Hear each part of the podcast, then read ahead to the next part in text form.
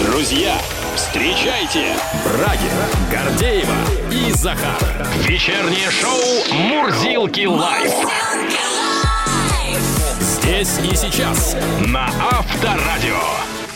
Добрый вечер, дорогие друзья. Здравствуй, страна. Привет всем. Вот каждый день обсуждаем разные горячие темы. Понятно, что сейчас такая ситуация, нелегко. Тут логические цепочки обсуждаем. То, значит, банкротство. Логистически, да. То, значит, банкротство у нас, то э, кредитные каникулы зима, весна, кредитные каникулы, а на авторадио много денег. И в этом плане, конечно, вот эта игра, она является реально эксклюзивной, можно сказать, как э, дорогой друг для тех, кто нас слушает в данный момент. Дорогой, любимый, обожаемый и, конечно же, который не бросит трудную минуту. Итак, внимание, друзья, в банке игры много денег на авторадио. 23 тысячи рублей. Прекрасный банк. Вот такая сумма, и мы готовы будем ее отдать примерно через час. Так что вот эти вот отговорки, что я вот был в машине и вышел, Да, просто- они не принимаются. Да, хотелось бы, чтобы каждый желающий смог получить такую сумму. Ну, мы просто в очередной раз предупреждаем, не прослушайте, дорогие друзья. Примерно через час с копеечками будем играть. Ну и в любом случае, игра э, идет в нашем эфире очень часто. Если вы до сих пор не в игре, прямо сейчас можно зайти на сайт Автора- Авторадио.ру, поменять гудки на гимн Авторадио и добро пожаловать. Мурзилки лайф на Авторадио. И начнем наш новостной дайджест с крика «Налетай, подешевело!». В России на фоне укрепления национальной валюты продавцы подержанных автомобилей массово снижают цены на десятки и сотни тысяч рублей, выяснила газета.ру. Люди перестали покупать у них машины из-за завышенных цен, объясняют эксперты, и прогнозируют дальнейшее снижение цифр в объявлениях. К примеру, в подмосковной Балашихе продавец 11-летней Шкоды Октавия, которая изначально стоила у него 980 тысяч, через неделю после публикации объявления снизил цену на 70 тысяч рублей. Владелец двухлетней Kia Rio в Москве попросил за машину на 100 тысяч рублей меньше через неделю, опять-таки, чем планировал изначально. А продавец Hyundai Solaris, который стоил в 850 тысяч 2014 года выпуска, скинул полтинник меньше, чем через неделю после того, как решил продать автомобиль. В общем, разберем рынок БУ иномарок на запчасти вместе с нашим гостем в 2020. Вы знаете, эксперты утверждают, что каждый шестой взрослый россиянин является рыболовом-любителем. И очень многие рыболовы, как известно, не жалеют на свое увлечение средств. Месяц назад в Москве прошла выставка охоты и рыболовства на Руси, где поднимались очень многие вопросы. Но мы, естественно, не а, останемся в стороне и тоже очень многие вопросы поднимем уже буквально через 10 минут. Итак, а, об одном виде э, хобби мы поговорили, но есть же еще вязание, вышивание, плетение, скраббукинг, валяние, в конце концов. Да, это Тапочек тоже... э, и валенок. В, в том числе, да. Э, Безусловно, это та сфера, которая занимает огромное количество людей, которые своими собственными руками э, создают настоящие произведения искусства. К сожалению, и по этой сфере тоже ударили санкции, потому что товары для хобби, ну, э, большинство из них, ну, скажем так, хорошо, многие все равно либо завозились из-за рубежа, либо делались э, с помощью каких-то импортных комплектующих. И вот э, сегодня мы как раз поговорим о том, насколько повлияли санкции и вообще все сложные экономические вопросы на эту сферу, на сферу ваших хобби. Конечно же, у нас будут эксперты по этому вопросу, и нужно ваше мнение. Да, и вы нужны наши эксперты из народа. Если у вас хобби, спрашиваем мы, увлечение для души, какое? Отразились ли на нем санкции? Подорожало ли что-то или стало вообще недоступно? Пишите. Плюс 7 915 459 20 20, WhatsApp, Viber, SMS и Telegram. Мурзилки лайф на Авторадио. Итак, друзья, каждый шестой взрослый россиянин, по крайней мере, как утверждают эксперты, является рыболовом-любителем. Очень многие рыболовы не жалеют на свое увлечение средств. И месяц назад в Москве прошла выставка охоты и рыболовства на Руси. Поднимались там а, оч- очень многие вопросы. Мы тоже не будем в стороне и э, свяжемся с чемпионом мира и мастером спорта международного класса по рыбной ловле Владимиром Габелевым. Владимир Алексеевич, здравствуйте. Здравствуйте, здравствуйте. Добрый, Добрый вечер. вечер. Ну, э, давайте поговорим о вашем, я не знаю, увлечении, хобби, или это уже стало Это смыслом жизнь. жизни, да. А главный вопрос, насколько нашим рыболовам надо беспокоиться из-за санкций? Ну, у меня это образ жизни. А Хорошо. беспокоиться, да, беспокоиться особо нечем. Ну, нет, есть моменты, которые вызывают некие, некое количество беспокойства, а есть моменты, за которые вообще беспокоиться беспол- нет смысла. Поскольку времени не очень много, давайте я просто вкратце набросаю общую картину. Давайте общую, а потом Вот. мы будем вам Общая задавать картина. конкретные вопросы. Да. А может, не да, будем? если что, вы, если что, вы меня безжалостно перебиваете, Хорошо. сразу говорите, хватит, стоп, и слушай нас, и все, и я буду слушать. Итак, с какими проблемами вы столкнулись? Нет, ни с какими пока не столкнулись Пока нет. проблемами. Мгм. Значит, смотрите, вот у нас существуют летние и зимние виды ловли, да. Вот, если взять, под, на- например, по зимним видам ловли, то практически весь сегмент, который есть, это либо это российский сегмент, либо это в небольшом количестве прибалтийский сегмент. Но все это перекрывается спокойно делается у нас. Мы себя спокойно можем обеспечивать и одеждой, и рыболовными снастями, и снаряжением. Более того, мы Это по плане зиме, очень- простите, да, именно? Мы сейчас Да, про зиму да. говорим. Так. Ну, мы начинаем про, про зиму, потому Да, что... да, да, да, да, да, да. Да, Зимой у нас да, все да. хорошо. Простите, Да, вы зимой говорите, у что- нас- вы говорите, что и одежда, и снастью. Тогда давайте поговорим про э, термобелье. Это же немаловажный фактор. Термобелье в том числе и у нас делается, причем делается в огромных количествах. Просто мы привыкли к тому, что мы смотрим и обращаем внимание на те лейблы, на те фирмы, которые постоянно находятся на слуху. Но при этом еще в нулевых годах у нас началось, у нас есть большое количество компаний, фирм, которые занимаются производством, в том числе и термобелья. И вот я знаю точно, что есть, га- о, как же там, в общем, где-то недалеко от Ну, неважно. Мгм. есть производство, там, тут сама, не помню сейчас точно, вот, есть производство, которое занимается производством термобелья, в том числе и на армию, и на туризм, и на охотников, и на рыболов, и на кого угодно. Мы привыкли к тому, что мы всегда, либо у нас есть, существует понятие такое элитное термобелье, но при этом существует еще и понятие такое, как хорошее, добротное, настоящее термобелье, которое практически ничем не уступает, а может быть даже в некоторых местах и превосходит. Потому что те же самые альпинисты, которые у нас, ребята, занимаются разработками э, одежды и термобелья, они во многом даже и превосходят зарубежные. Владимир, все понятно. Давайте перестанем копаться в термобелье, перейдем непосредственно уже к орудиям ловли, скажем так. Перейдем и к летней э, рыбалке, которая, ну, уж скоро начнется. горами, да? Да, удилища, катушки, лески. Чье Да, это да, все у да. нас?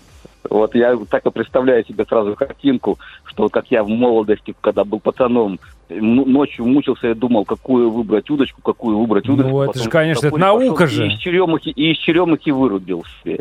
Потому Ну что правильно. или черемуховая была. Такого не будет никогда. Так, так, так. Итак, Владимир, что у нас по поводу удилищ, катушек, Ну, вот лесок? смотрите, основной сегмент, основной, можем мы опять разделим, а, разделим сегмент на элитный и на обычный. Обычный Давайте. сегмент весь перекрывается Китаем и давно перекрывается, и перекрывается с очень хорошим качеством.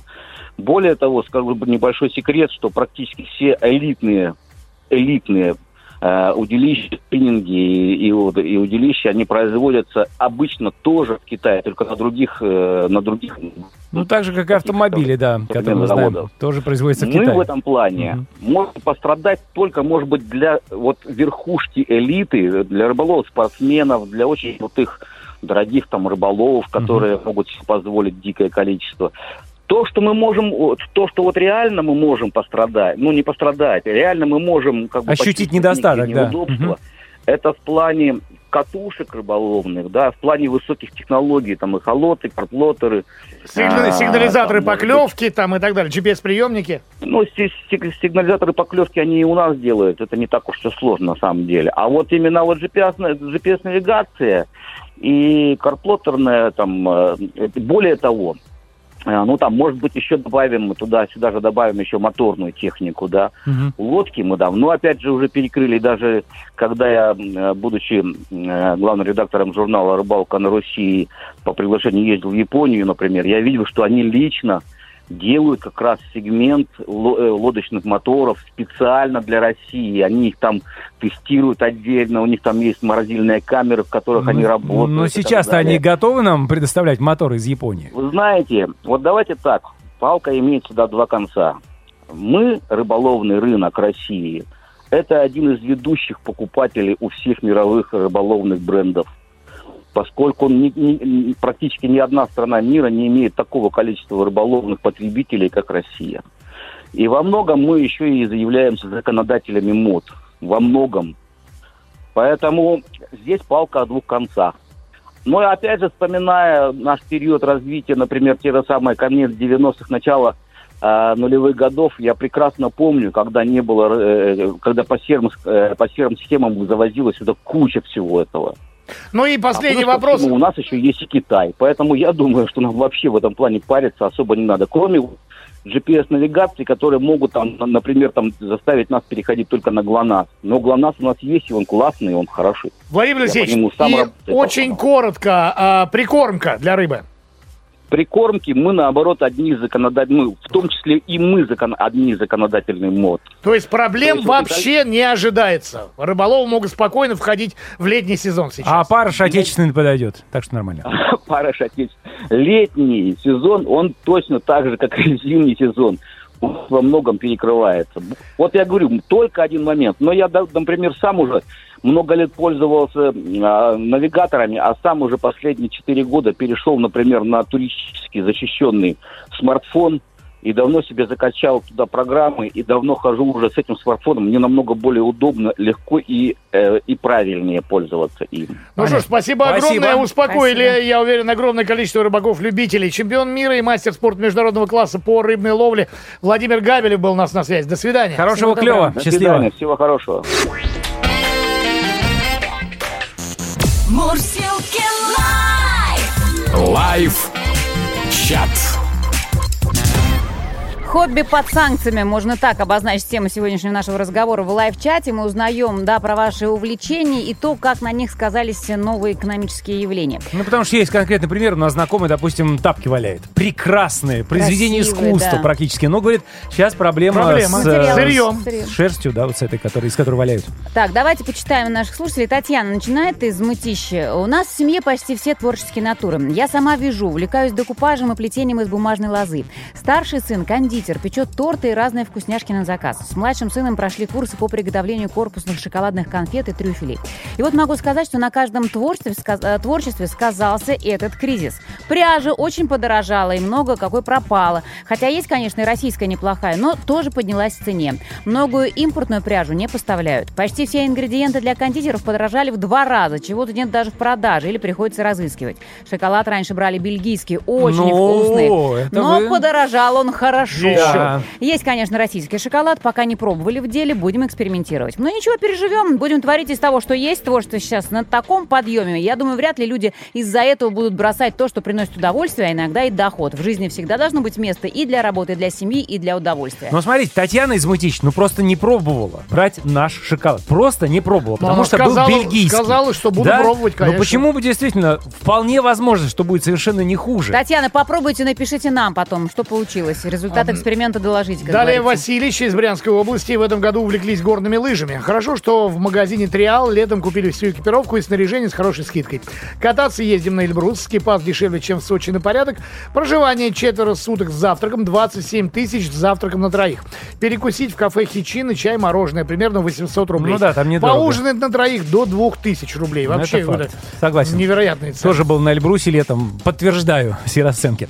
Краснодарский край дальше у нас на связи. Занимаюсь художественной ковкой. Напрямую от заграницы не завишу. Уголь, металл, кувалда наши российские. Алексей, город Ейск, поселок Комсомолец. Обращайтесь, если кому-то что-то надо. Мое хобби шитье. Это дальше уже следующая наша слушательница Анна пишет. Оно же, это самое шитье, является моей работой. Подорожали ткани и нитки. Немного спасает Авито. Да. О, да, это не то, что немного, очень много даже спасается. А, Далее Дмитрий. э, По рыбалке э, из Тульской области. На рынке садовод китайцы втрое цены подняли. Вернее, не сам Китай, а фирма, которая продает. Ну, ясно Там и дело. раньше цены кусались, а сейчас вообще улетели за облака. Ну, поднебесные еще бы. Но, как пел Вилли Токарев, от рыбалки не отвадишь даже палкой. Ну, слушай, Люблю ну, рыбалку как спортсмен, как человек. Понятно, что сейчас это ушлые торговцы, скажем так, пользуются, но как только э, будет приток, скажем так, товара из Китая больше, я думаю, тут можно цены будет отрегулировать. И уверен в Как-то, этом. Давайте продолжим. Плюс 7 915 459 2020. Именно по этому телефону у нас кружки по интересам. Кто что делает, рассказывайте. И с какими проблемами вы столкнулись с введением санкций. Live! Брагин, Гордеева и Захар на Авторадио. Друзья, в ближайшие два часа мы будем говорить и про денежную компенсацию за авиаперелеты по стране для граждан, для пассажиров, и про то, как сэкономить на летнем отдыхе, а также про цены на рынке поддержанных авто. Да, говорят, там рухнул просто рынок бэушных авто. Ну, поговорим подробнее. Но чуть прямо позже. сейчас вновь про наши увлечения. Действительно, западные санкции ударили по многим сферам, и по глобальным государствам, и по тем, к которым мы привыкли относиться с каким-то умилением, восхищением. Товары для хобби, материалы, необходимые в рукоделии, вязании, в вышивании, плетении, валянии и так далее. Многие из них или стали недоступны, или подорожали. Масштаб бедствия в сфере хендмейд обсуждаем с нашей гостьей. А, у нас на связи организатор выставки «Формула рукоделия» Илина Федянцева. Илина, добрый вечер. Да, здравствуйте. Добрый вечер. Очень рада вас слышать у нас в эфире. Илин, начнем э, с любопытной Взаимно. информации. Я прямо сейчас э, процитирую, как говорится, с информационных лент. А, Западные любители вышивания крестиком пострадали от наложенных на Россию санкций. На популярном международном портале ЦАЙ были удалены русские участники. И любители вышивания на Западе столкнулись с массовым исчезновением схем для вышивок. Они остались как без рук. Потому что все самые лучшие схемы предлагали именно русские мастерицы. Ну, во-первых, давайте с гордостью поаплодируем нашим мастерицам-вышивальщицам. А во-вторых, Ирина, Да, просим это вас... за что. Да, просим вас прокомментировать вот эту ситуацию с этим э, порталом ИЦАЙ.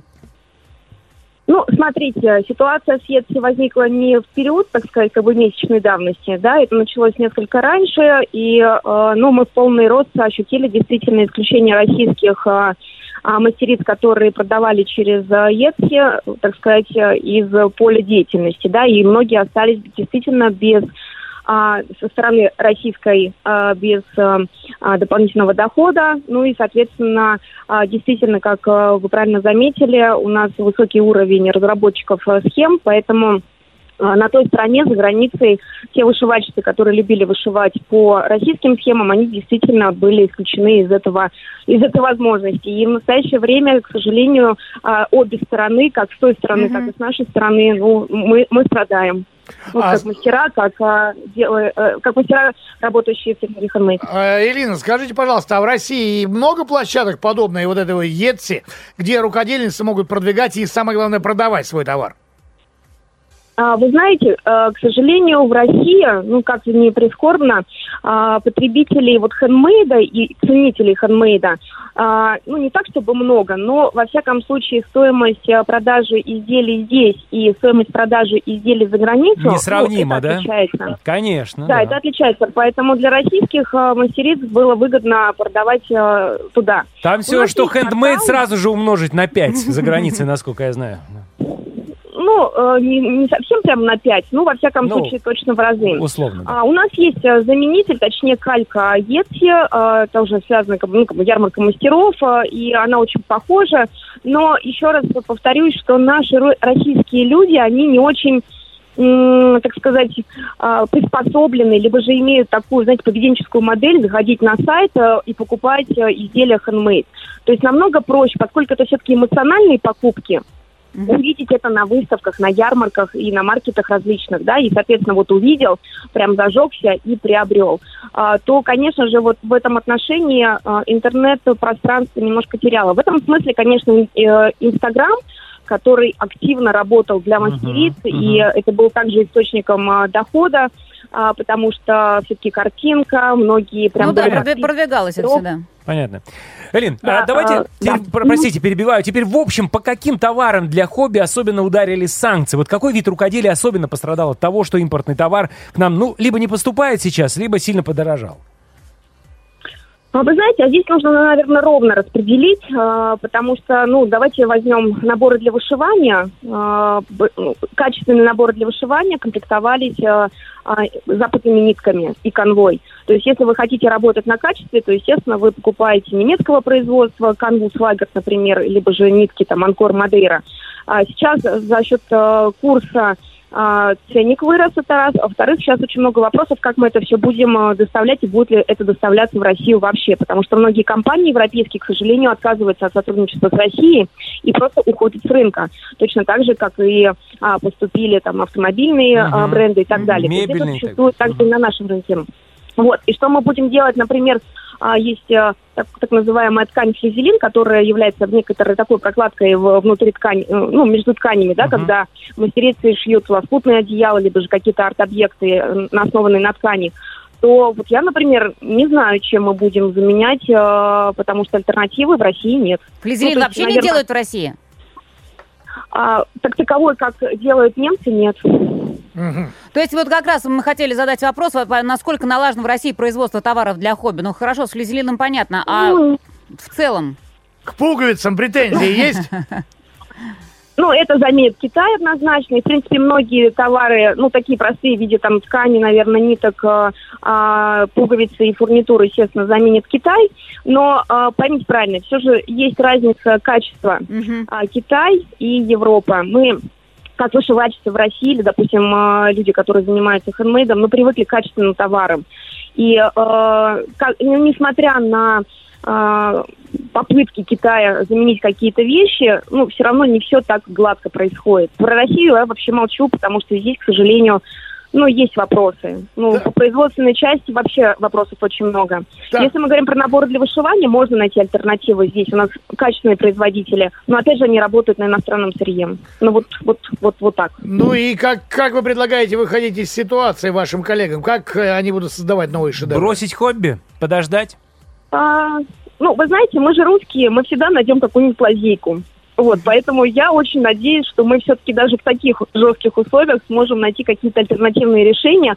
И я, ну, я свято верю, что, может быть, когда-нибудь э, там осуществится моя мечта, и все-таки у нас начнется именно производство Да. а, сырья для того, чтобы можно было использовать вот в том же как бы хендмейде. У нас есть частично, то есть что-то, конечно же, там мы заменяем. И нитки у нас есть там, а, допустим, для а, мулины- комбината имени Кирова, и пряжа у нас а, хорошая есть, да, в наличии. Но все равно всегда хочется какой-то альтернативы, какой-то, допустим, ну, знаете, фэшена и каких-то трендовых вещей, да, мы в этом смысле отстаем очень сильно, поэтому Ясно. в данном случае, конечно же, нужно будет искать Вот какие-то альтернативные возможности. Русских бизнесменам на заметку. Флизелин, ребята, очень Ну, нужен и также флизелин. виши, и нитки, и ткани, и пряжи, Да, и так далее. спасибо. Спасибо. Спасибо. огромное. Организаторы выставки «Формула рукоделия» Элина Федянцев была у нас в эфире. Счастливо. До свидания.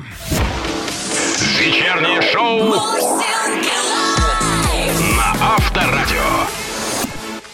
Месяц остался до майских, а там уже и отпускной сезон не за горами. Учитывая то, что нас пугают подорожанием отдыха, очень хочется узнать, как и на чем можно сэкономить. Вот с этим вопросом мы обращаемся к нашему гостю, э, вице-президенту Альянса туристических агентств России, генеральному директору туристической сети «Розовый слон» Александру Мкрчану. Александр, добрый вечер. Здравствуйте. Здравствуйте, здравствуйте. Здравствуйте. Здравствуйте, ребята. Очень рад слышать. Александр, я прочитал ваше интервью, где вы уверяете, что лучше планировать путешествия с помощью турагентств. Это дешевле и надежнее. Но, скажу честно, я всегда бронирую все сам без посредников, и мне кажется, что так дешевле. Вот обоснуйте, почему через агентство оно выгоднее. Ну, смотрите, сейчас, если мы говорим о майских праздниках, э, вот ради интереса, посмотрите, сколько стоит билет там из Москвы в Махачкалу, из Москвы там минеральные воды или в Грозный. Цены э, выросли именно на майские праздники, вот 29-30 апреля Ну, туда. назад. а агентство при чем? 9. А агентства чартеры поднимают, да, э, потому что вот э, туроператоры ставят сейчас э, чартеры и в Махачкалу, и в Грозный, а с лета пойдут и на Камчатку, и на Сахалин, да, э, и на Байкал. То есть совсем другая стоимость авиабилета. Вы же понимаете, у нас сейчас, к сожалению, э, ну, если говорить так серьезно, хотя у вас развлекательная передача, не У менее, нас нет, а, сейчас нет. нет. Сейчас, смотрите, у нас э, авиакомпании перестали платить э, лизинговые платежи да, лизингодателям. И из-за этого а, они сейчас, если раньше они могли поставить билет там Москва-Минводы за 2000 рублей, за 3000 рублей люди покупали, то сейчас таких цен больше не будет. Билеты примерно подорожают в два, там, в два с половиной раза. И это мы уже видим. Да, потому что вот, вот, вот, вот такая ситуация. То же самое отели. Вот эти отели. И, э, многие туроператоры выкупают отели вот с мая и по конец сентября, да, то есть на 120 дней примерно. И там э, цена, естественно, так как деньги платятся еще в январе-феврале хозяину отеля, естественно, э, цена ниже, чем если бы отель продавался вот, ну, на аналоге букинга. Кстати, есть хорошие аналоги букинга. Понятно, что букинг никто не заменит. Поэтому по- тут, смотрите, э, мы никого не заставляем ходить в турагентство. Можно спокойно э, покупать самостоятельно. Да, вот есть там, например, такой неплохой агрегатор «Островок». Да, это не полноценная замена букингу, тем не менее, пожалуйста, кто-то хочет там покупать, может там покупать. Ладно, давайте сейчас быстренько пройдемся, опять-таки, по поводу экономии. Мы по поводу турагентства сейчас поняли. Сейчас еще действует период раннего бронирования, скажите? Да, фактически, вы понимаете, э, нет, потому что э, а- ательеры поняли, что этим летом э, многие люди не поедут за рубеж, и, понимая это, начали просто поднимать цены, кто на 10%, кто понаглее, на 20%, на 30%. В первую очередь Сочи, где работает и э, ЖД вокзал, где работает аэропорт. Конечно, там Геленджик, где э, невозможно попасть ни авиационным путем, ни ЖД путем, так цены не поднимает. Вот, кстати, один способ экономии. Поехать не в Сочи, А в Геленджик. например. Ага. И второй способ, кстати, экономии, поехать не 29-30 апреля, а, а, скажем, там 10 мая поехать после праздника. Ну. Цена упадет сильно. Ну, извините, 10 мая уже работа начинается. Но сейчас мы про туристический кэшбэк в качестве, ну, вида экономии мы не будем говорить, поскольку уже много говорили об этом в эфире. Есть еще одно утверждение, что на платформах для съема жилья часто встречаются мошенники, поскольку отследить их деятельность практически невозможно. То есть, вот, например, на Авито нет никакой гарантии, что вот ваш отдых пройдет как положено. Как вы считаете? Ну, а, послушайте, Авито ведь и никогда и не говорит, что есть какая-то гарантия. Что делает Авито? Авито сводит продавца и покупателя, и все, и не несет никакой ответственности за качество сделки. Но Авито честно предупреждает об этом. И, естественно, все люди должны понимать, что они, когда они покупают отдых на Авито, что возможны случаи, невозможно, а наверняка будут случаи мошенничества, да, и мы знаем сотни таких примеров, когда вы приезжаете, заплатили деньги, а оказывается, что э, это вы не хозяину платили, а мошеннику. Да, в таких случаях надо обращаться в полицию. Александр, а если мы говорим все-таки про официальные агрегаторы, вот вы одного уже из них называли, они несут ответственность за те предложения, которые там выставлены. Ведь Букинг, насколько я помню, возвращал деньги, если что-то шло не так. А, да, несут. Вот смотрите, если вы делаете сдел- сделку через агрегатор и а, платеж проходит через агрегатор, а, да, действительно, ну, во-первых, слушайте, агрегатор, агрегатор рознь. А, смотрите, на те агрегаторы, где есть, кстати, у того же букинга не было такого, круглосуточная поддержка на русском языке. Да, вы помните, Букинг, нам надо звонить в Голландию и по-английски, на английском языке общаться. Они так и не сумели за, сколько, 15 лет нахождения в России создать э, на русском языке службу поддержки. А вот Руспас, который у нас вот-вот должен заработать, вот этот новый сервис, который, ну, призван заменить букинг по полной программе, чем он будет отличаться от того же островка? Можете сказать? И Есть какие-то Ну, Смотрите, подробности? Ру- Ру- Руспас пока сырой продукт, при всем уважении к мэрии Москвы, которая курирует этот продукт, да. а, э, Я сегодня побродил несколько часов по этому э, сервису, да. А, Они требуют деньги здесь и сейчас, да. Вот вы бронируете на август, если там другие э, сервисы, например, вы можете попозже заплатить, можете объекту заплатить, то вот Руспас требует вот, вот прямо сейчас, вот в марте, с вас будет в апреле, извиняюсь, списываются есть- деньги э, за август. То есть, как раньше было там безвозвратный вариант, типа, да, он бывал дешевле, вот- конечно, вот- но можно было заплатить чуть больше, но э, была возможность отказаться от этого. Ну, на, на букинге. А возьмем. вы, допустим, вы не знаете, какие... вдруг у вас в августе поменяются планы, мало ли что. Легко, абсолютно. Многие, э, вот особенно семейные туристы, вместо отеля снимают квартиру или апартаменты. Какой из сервисов предлагает сейчас наибольший выбор? То есть кто может сейчас заменить Airbnb? Ну, вот давайте так, э, э, что Booking толком никто не может заменить, да, что Airbnb толком никто не может заменить, там пытается заменить его суточно.ру, да, или там посуточно.ру, или там... Посуточно.ру, прям так называется, да, сервис? Ну да, да, да, ну а как? Ну они сейчас будут баловаться с названиями, э, задача привлечь клиентов, но они, э, эти сервисы, не тратят даже одной десятой э, доли э, на рекламу, что тратил, например, Airbnb. Я бы, честно говоря, ну, не, То решил- щас- не щас- решился бы на посуточно.ру Сейчас замены нет. снимать. Еще один вариант экономии, который предлагают туроператоры, поехать на автобусе на курорт. Ну, поскольку самолеты сейчас не летают до Анапы, Геленджика, Краснодара и Крыма, а, предлагается рассмотреть такой вот вариант. И самое главное, что спрос на автобусные билеты уже выросли очень даже прилично. Насколько это может быть дешевле? Ну, смотрите, сейчас билет э, там из Москвы, ЖД, там до того же Краснодара уже плацкарта превышает 3-4 тысячи рублей. а автобус будет в два раза дешевле. А если мы берем, не дай бог, купе или СВ, и купе нижнюю полку, там просто астрономические цены, да, РЖД устанавливают на нижней полке. И это в три раза дешевле будет, чем э, поездом. Но, соответственно, менее удобно, да. А Да, и, и по времени гораздо автомобилей. дольше ведь. Ну, я уверена, что да, огромное количество людей согласится на некий дискомфорт э, за то, чтобы это Не, было ну дешевле. вопрос, Александр, если у нас сейчас комфортабельные автобусы, ну, насколько я знаю, есть сети э, в Европе, да, которые э, туристам помогают. У нас есть подобное? Ну, к сожалению, должен разочаровать. У нас есть автобусы, где есть туалет, но 90% э, водителей объявляют, что туалет не, Не работает. работает. Выходите, вот, пожалуйста, мальчики налево, девочки направо, да? Потому что нагрузка Ну, на на- туалет на такой. запра- На заправке, ну, кстати, более цивилизованно. Более цивилизованно. Ну, последний вариант, наверное, которым многие воспользуются, я думаю, в этом году, это путешествие на собственном автомобиле. Вот насколько это удобно и вообще есть ли у нас инфраструктура вдоль дорог сейчас достойная, кафе, бюджетные гостиницы? Э, Трасса М4 достаточно неплохая. Вы знаете, э, вот я проехался от Москвы до Ростова и туда дальше, э, потом от Ростова до Анапы, она, в принципе, от Ростова до Новороссийска, она, в принципе, везде достаточно хорошая. Есть там плохие участки, это на границе Воронежской области и до примерно города Каменска-Шахтинского, там плохой участок, да. А так, в принципе, э, вот сколько там получается, полторы тысячи километров, есть и, даже есть там и тематические парки по дороге, не только там ресторанчики и заправки, а есть куда выгулять детей, есть где остановиться по маршруту, ведь невозможно проехать от Москвы до Анапы без остановок, да, без ночевок. Ну, Или обычно там в Ростове все ночуют. Ну, так в том вот. же Ростове, да, все ночуют, или в Ростовской области э, есть ну, экскурсионная программа различная. То есть можно запросто на один-два дня. Вот чем удобен автомобиль ключевой, а разница с самолетом, с поездом, с автобусом, то, что вы можете выйти, э, ну, э, пе- переночевать и поехать куда вам э, Согласен, там, Александр, да. ночью. Ну, прошлым летом я ехал тоже до Ростова, собирался там переночевать, и прямо перед Ростовом на два с половиной часа в пробочку как встал, и в результате приехал в Ростов только в 3 часа ночи.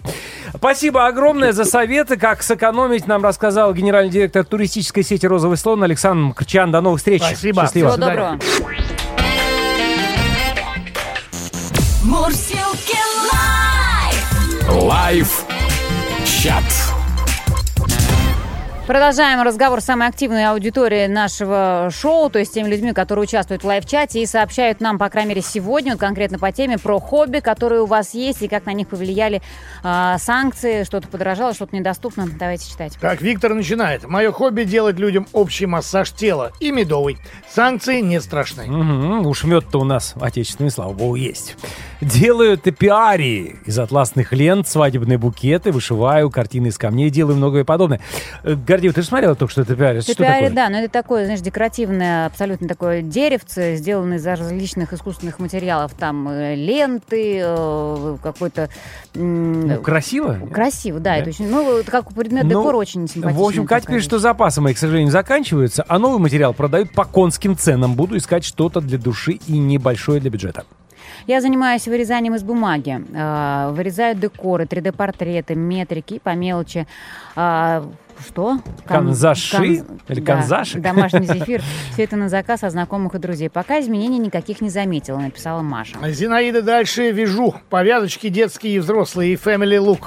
А, вышиваю крестиком портреты по фотографиям. Еще люблю кулинарить. Цены, конечно, отнимают теперь свободу творчества. Ну, что Да, делать? Слушай, увлекающийся у нас народ, а? Вик продолжает. Мне нравится шить. Давно мечтала научиться. Год назад, наконец, пошла на курсы. Уже получилось немного подзаработать на своем хобби. Но тут возникли проблемы с фурнитурой, нитками, тканями. Не хочется лепить из того, что осталось. Ну, об этом мы сегодня уже говорили со специалистом. Кстати, если вы не слышали, а что у нас действительно с фурнитурой, тканями и так далее, и главное, с флизелином, да? Э, Специалист рассказала, и можете переслушать на подкастах Мурзилок на всех платформах. Информация есть. Роман пишет, а мне вообще необычное для мужчины хобби. Я на досуге гадаю. Никакие Да санкции ладно? мне не страшны. Ну да, подручный материал тут не особо нужен. Да, ну давайте пока остановимся на достигнутом. Э, По-прежнему при- принимаем ваши сообщения по поводу хобби, чем вы увлекаетесь, похвастайтесь, ну или с какими проблемами столкнулись, пишите. Плюс семь девятьсот пятнадцать четыре пять девять двадцать двадцать. Вечернее шоу на Авторадио. Продолжаем разговор. Минпромторг предложил Федеральной налоговой службе разрешить магазинам предоставлять бумажные кассовые чеки покупателям исключительно по их просьбе, а не обязательно при каждой покупке. Покупатель будет получать электронный чек на электронную почту, которая была указана в приложении магазина. Такая мера позволит сократить расходы сетей на ленту для касс, говорится в материале известий со ссылкой на письмо замглавы Минпромторга. А, у нас на связи председатель Национального союза защиты прав потребителей Павел Шапкин. Павел Сергеевич, здравствуйте. Здравствуйте. Добрый вечер.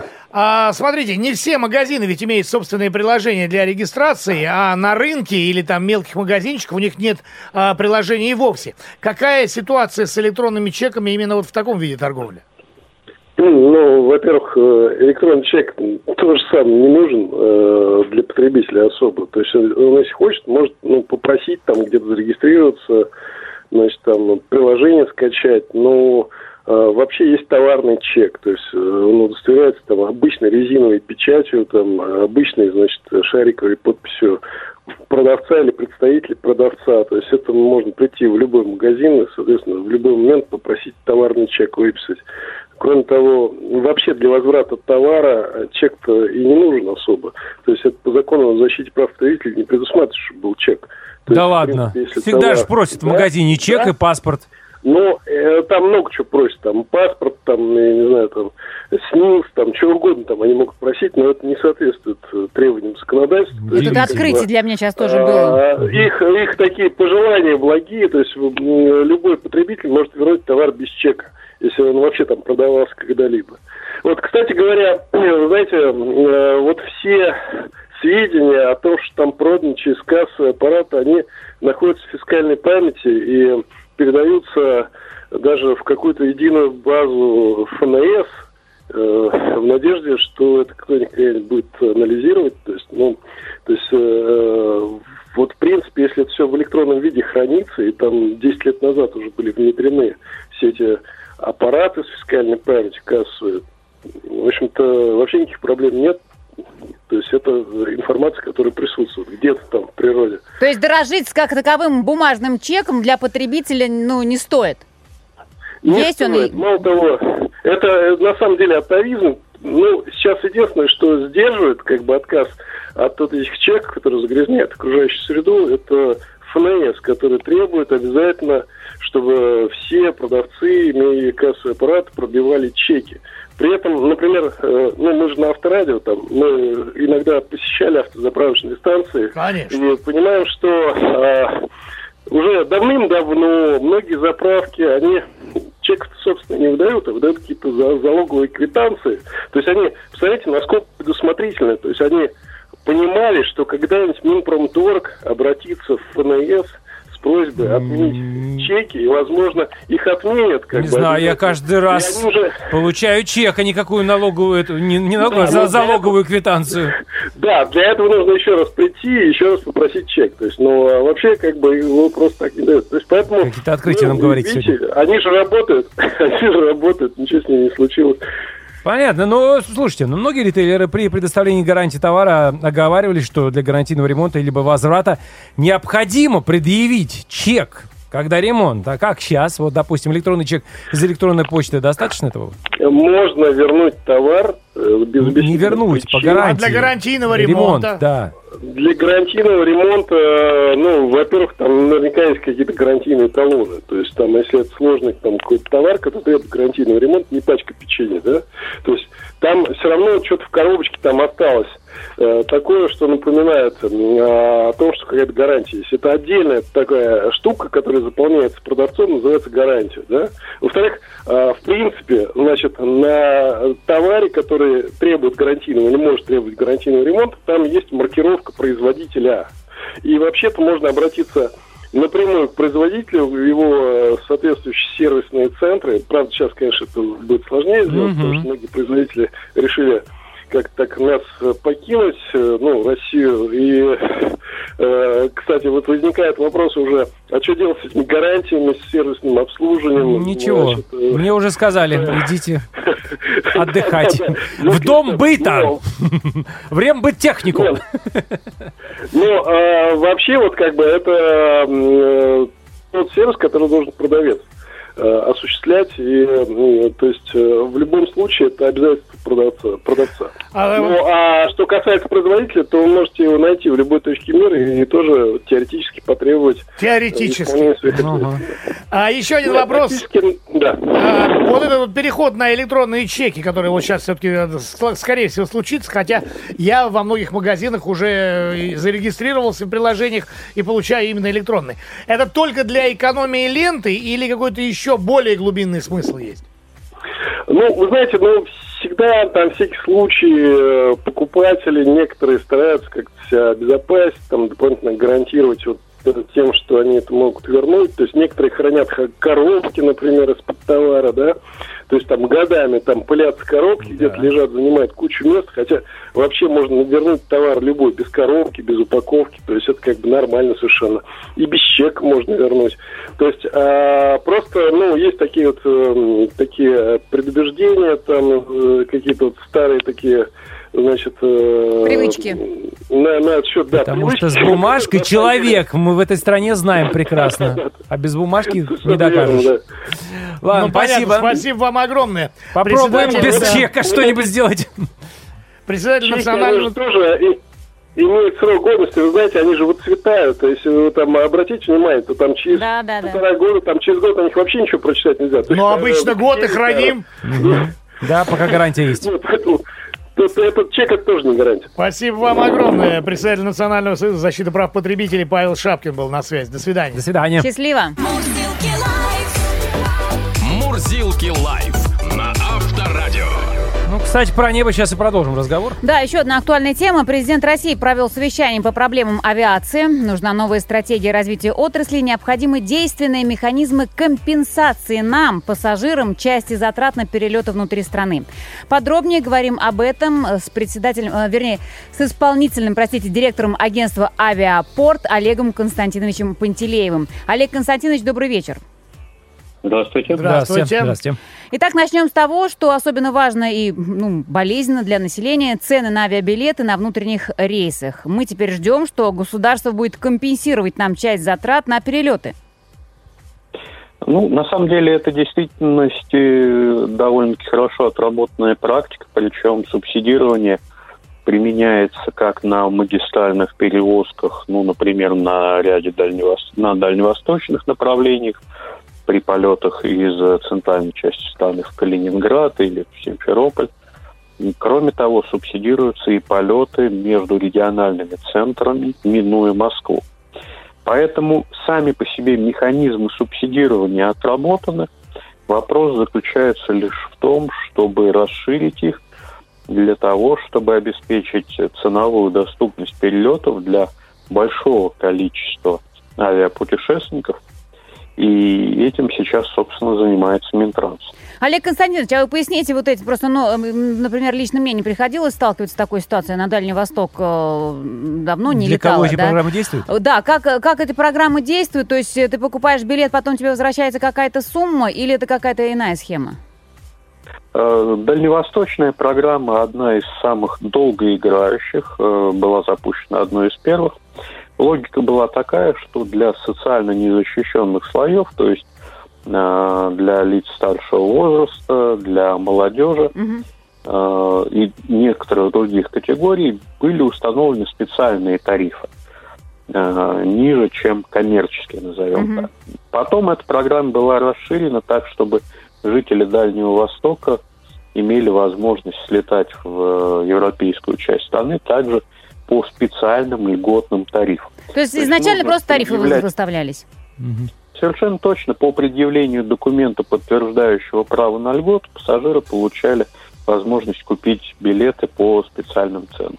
Ну и предполагается, что новая программа авиакэшбэка будет, начнет действовать уже в этом году, причем в самый активный се- сезон, в сезон отпусков.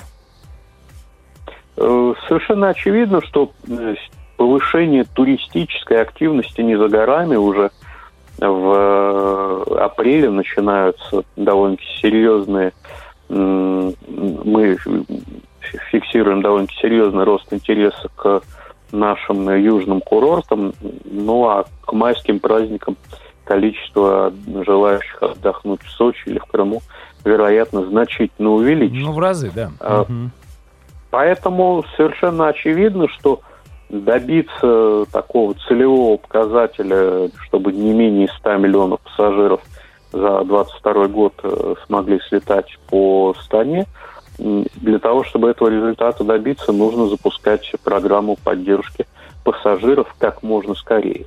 А сколько у нас обычно вот э, год-два назад в среднем летали по стране? Если сравнивать с цифрой 100 миллионов. Который сейчас ставят как задачу.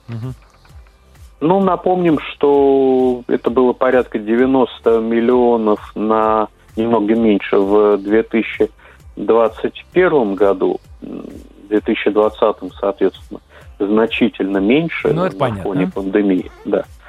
Поэтому сейчас по сравнению с предыдущим годом ожидается довольно-таки ощутимый рост количества перевозимых на внутренних линиях пассажиров.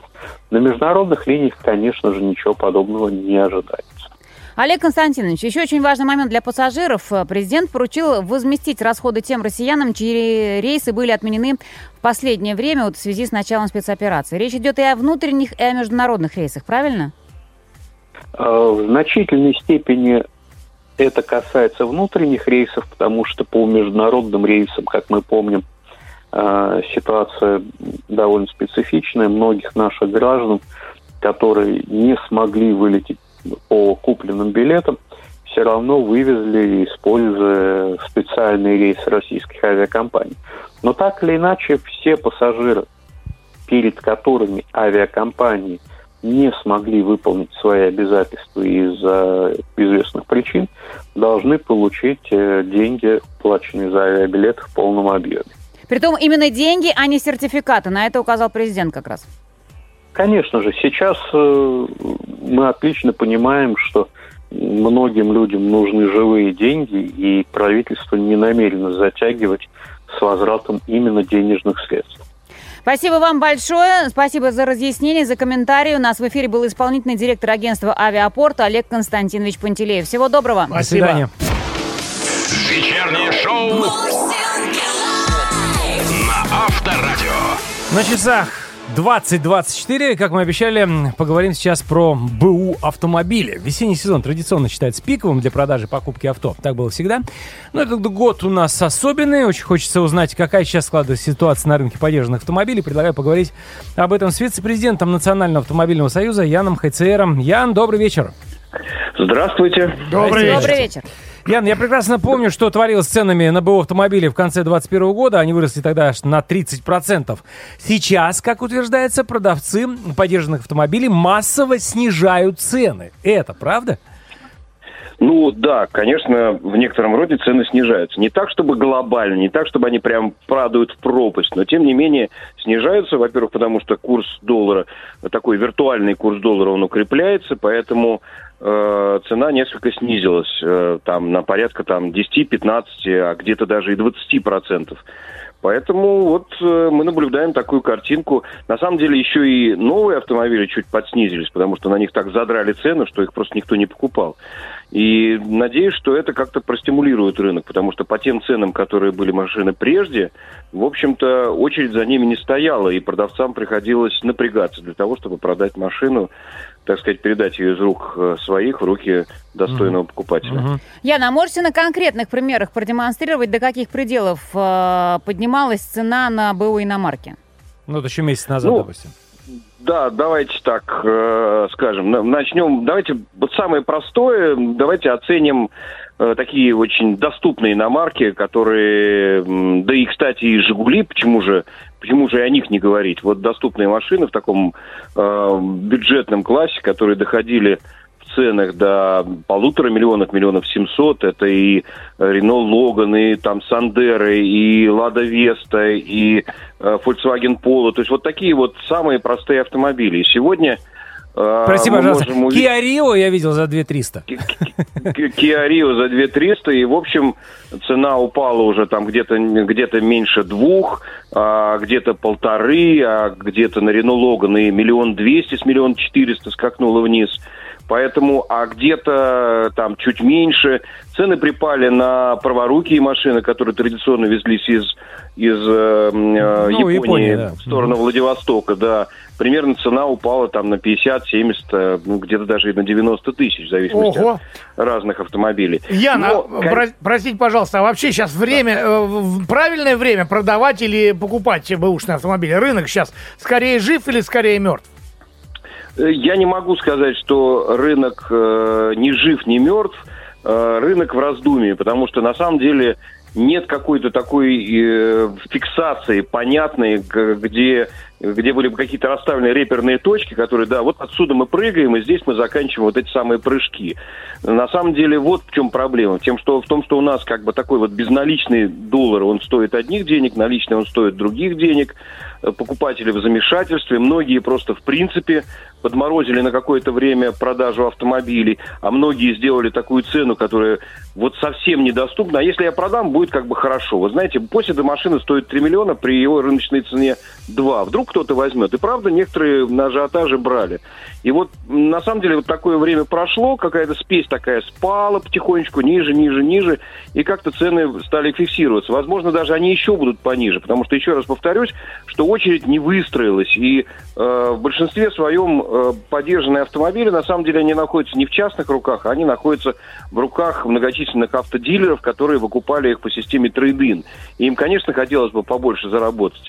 Но, м, видите ли, в чем дело? Сегодня э, вопросом остается приток новых автомобилей на наш рынок. В условиях многочисленных санкций, санкций, которые мы э, как бы переживаем, да, будущее м, новых автомобилей пока не очень понятно, сколько их придет, каким путем они придут, какая будет логистика сколько это будет стоить. Никто сегодня еще точно на этот вопрос не ответит. Так же, как и на ремонт б- будущих автомобилей. Ра- так. равно, равно как и на ремонт, потому Мгм. что возможно еще усиление санкций, возможно э, ослабление, никто это вот четко не знает. Поэтому в любом случае рынок ожидает. Поэтому сегодня, когда нам нужно купить автомобиль, мы просто идем его и И покупаем. покупаем. У Но опять же, а где покупаем? Может быть, бэушку посмотреть у дилера, у торгового дома, или все-таки попробовать поискать с рук? Сейчас дилер вообще может давать гарантию какую-нибудь? Да все очень относительно. На самом деле, когда мы приходим к дилеру, не обольщайтесь, что вот эта машина будет проверенная, она будет замечательная, не битая, не скрученная и так далее. Все это очень и очень относительно. Я бы даже к дилеру приходил с помощником, которые, вот есть такие специальные фирмы, которые помогают выбирать за определенную денежку, денежку помогают выбирать автомобиль. Мало проверить его историю. А, нужно еще как бы посмотреть внимательно. Поэтому с рук этот автомобиль или от автодилера, для меня, мне кажется, что это практически едино. Да, бывают неплохие машины у дилеров, такие примеры случаются. Но это исключение, а не закономерность. Поэтому, когда вы выбираете, прежде всего, э, отдавайте в руки выбор профессионалам. И помните, что очень надо правильно составить Ну, договор, Ян, нужно посмотреть да. внимательно машину и так далее. Свои 5 копеек ставлю по поводу того, что не обольщайтесь, что у дилера э, автомобиль в идеальном состоянии, не скручен спидометр и так далее. Я лично убедился в том, что когда я отдал свой автомобиль автодилеру по трейдину, они взяли и скрутили э, пробег моего автомобиля и продали потом совершенно не дюже сомневавшись, как говорится. И ничего у них, лицо не покраснело в этот момент.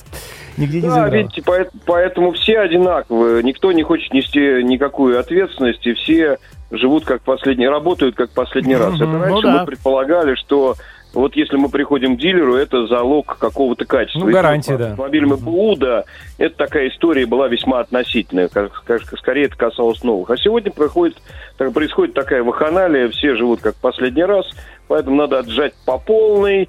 И мы, покупатели, очень часто забываем даже заплатить 99 рублей. Когда, вы знаете, заходите на э, известный сайт, да, там надо доплатить 90 рублей, Мгм. 99 рублей, для того, чтобы очень подробно узнать автомобиль.